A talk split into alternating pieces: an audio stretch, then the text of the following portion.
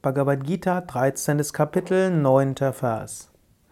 Asaktir anabhishvangaha putra dara grihadishu nityam cha samachitatvam ishtanishtopapatishu. Krishna zählt Eigenschaften auf, die ein Aspirant zu äh, entwickeln kann, oder was gut ist zu entwickeln. Nicht Verhaftung, nicht Identifikation mit äh, Kindern, Partner, Heim und allem anderen. Ständige Gelassenheit, gleich viel, ob das erwünscht oder unerwünschte eintritt.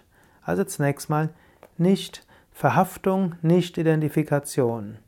Nicht Verhaftung heißt, ja, kann verschiedenes heißen. Ich habe da ja schon öfters drüber gesprochen in der Bhagavad Gita.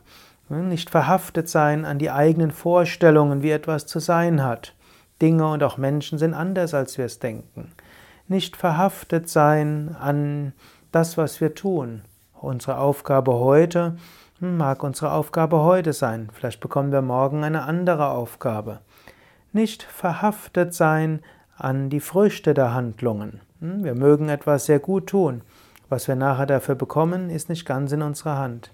Nicht verhaftet sein an das Ergebnis der Handlung. Wir tun etwas, was nachher herauskommt, ist nicht ganz in unserer Kraft und nicht ganz in unseren Händen. Sei dabei verhaftungslos. Verhaftungslos heißt auch neugierig. Verhaftungslos heißt auch bewusst. Verhaftungslos heißt, Dinge so zu nehmen, wie sie sind. Nicht alles zu beurteilen, nicht alles in Kategorien wie gut und schlecht hineinzubringen und so weiter.